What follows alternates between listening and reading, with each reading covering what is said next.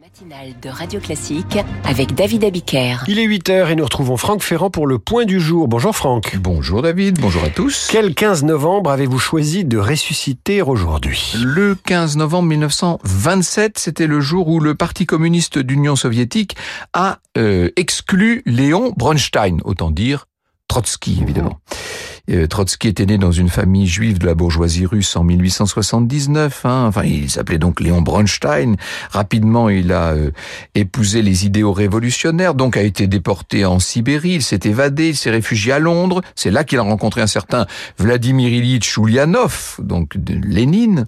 Et à ses côtés, eh bien, il va participer à cette fameuse révolution d'octobre, qui en fait est un coup d'État bolchevique, hein, qui a installé les bolcheviks au pouvoir. Trotsky était parti de la révolution permanente. C'est pour lui, la révolution était inévitable. Elle devait d'ailleurs s'étendre, prendre un caractère planétaire et être surtout menée par le prolétariat lui-même. Et les choses vont se gâter pour Léon Trotsky, euh, surtout euh, avec la mort de Lénine. Bah, évidemment, puisque Lénine l'a soutenu, surtout, euh, surtout à la fin.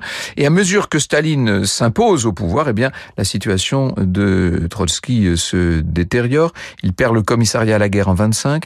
Il est chassé du Politburo en 26 et donc exclu Salut du parti le 15 novembre 1927. Staline n'ose pas aller jusqu'à euh, l'éliminer parce qu'il sait que Trotsky a une grande influence sur les, sur les esprits.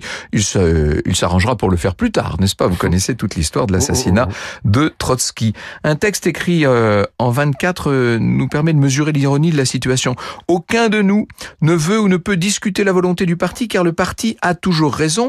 On ne peut avoir raison qu'avec et par le parti car l'histoire n'a pas ouvert d'autres voie pour suivre la raison. Enfin bon, voilà. Euh, le genre de propos de Trotsky, quoi. À méditer, y, compris aujourd'hui d'ailleurs, parce qu'il y a un vent d'exclusion parfois dans certains partis, mais ça c'est une autre affaire. Franck, à tout à l'heure pour Franck Ferrand.